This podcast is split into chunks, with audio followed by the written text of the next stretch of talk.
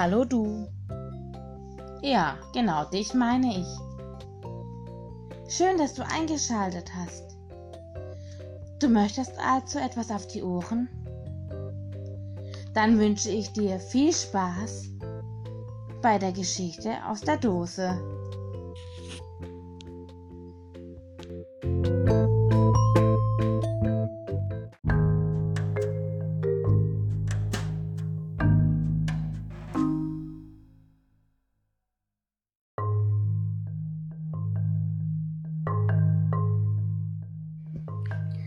Tabaluga.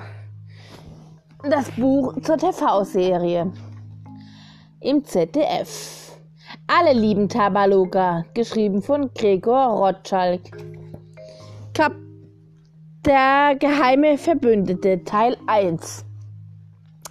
Das Leben in Grönland war eigentlich recht beschaulich. Jeder kannte jeden. Man war freundlich zueinander. Und wer was auf sich gab, der wohnte im Baum des Lebens. Hier machte es sich die Hummel Bass gerade auf einem Zweig bequem. Doch er schreckte gleich wieder hoch auf dem Ast. Unter ihm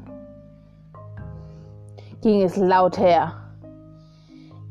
Immer dieser Rotkehlchen, brummte Bass, sah auf das Nest mit fünf schreienden Jungen herunter.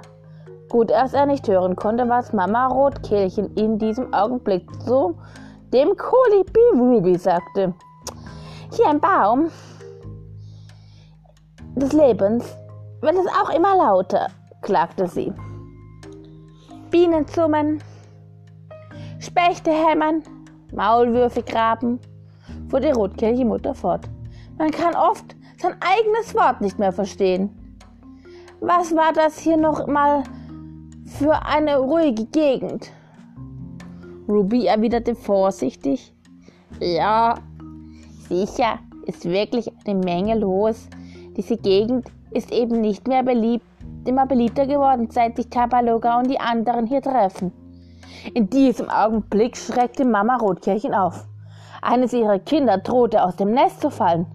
Doch Ruby war ganz nach Kolibri-Art sogleich zur Stelle und half dem Kleinen wieder ins Nest.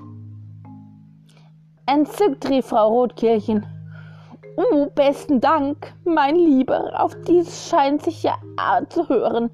Wie wäre es, könntest du nicht für ein paar Abende als Babysitter aushelfen? Ruby wusste gar nicht, wie er sich verhalten sollte. Das fehlte ihm gerade noch. Äh, ja, so begann er und lenkte schnell auf ein Thema. Ach, sieh mal da, was für nette Blümchen Dilby gerade pflanzt. Ruby deutete nach unten. Am Fuße des Baumes hatte die Familie Maulwurf ihre Untergeschosswohnung mit Gartenanschluss. Jetzt schallte die Stimme von Vater Maulwurf nach oben, der mit seinem Sohn Digby schimpfte. Du sollst wohl nicht, hast wohl nicht alle Rüben im Schrank. Pflanzt die Blumen sofort in den Schatten hier. Bekommen sie doch viel zu viel Sonne. Dilby piepste. Aber Papa, das hier hat. mag. das hier, die mag die Sonne doch, diese Art. Vater Maulwurf grummelte, während er sein frisches Beet aushob. Ach, will Herr Neun mal klug mir vielleicht erklären, was ich nicht weiß, wovon ich rede? Ein Maulwurf mit 40 Jahren Gartenerfahrung.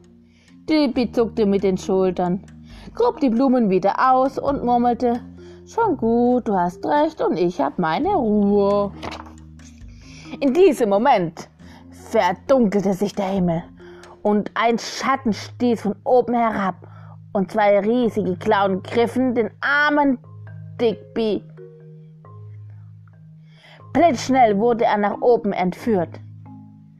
Der Bösewicht war der Geier Fultur, einer von Arktos Helfern.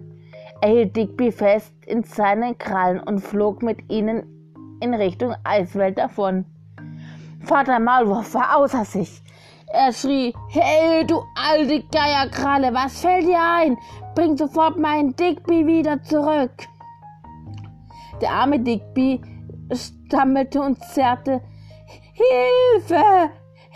Hilfe, so helft mir doch! Ich, das ist eine Entführung! Doch ihm konnte niemand mehr helfen. Der Geier war schon zu hoch und weit entfernt. Man hörte Fultu nur noch aus der Ferne in seinem eigenen Deutsch, in seinem eigenartigen Deutsch krächzen. Ja, ja, es ist eine Entführung. Das hast du gut erkannt. Und das liebe Geierlein ist auf dem Wege zu einer fürstlichen Belohnung.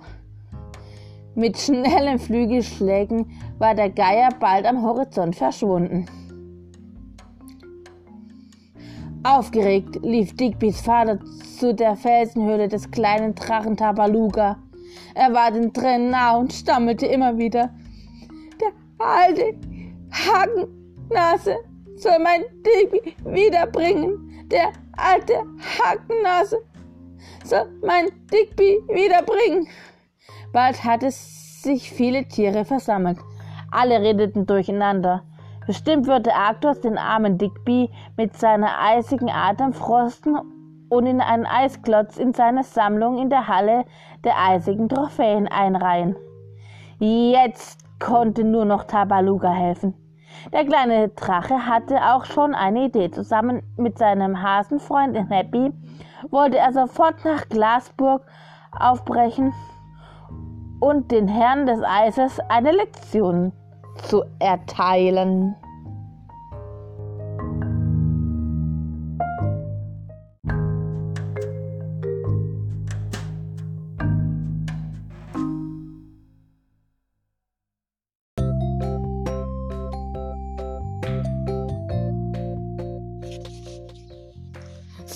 Cool, dass du eingeschalten hast. Das war's für heute mit der Geschichte aus der Dose. Ich hoffe, du hattest Spaß und schaltest beim nächsten Mal wieder ein. Tschüss!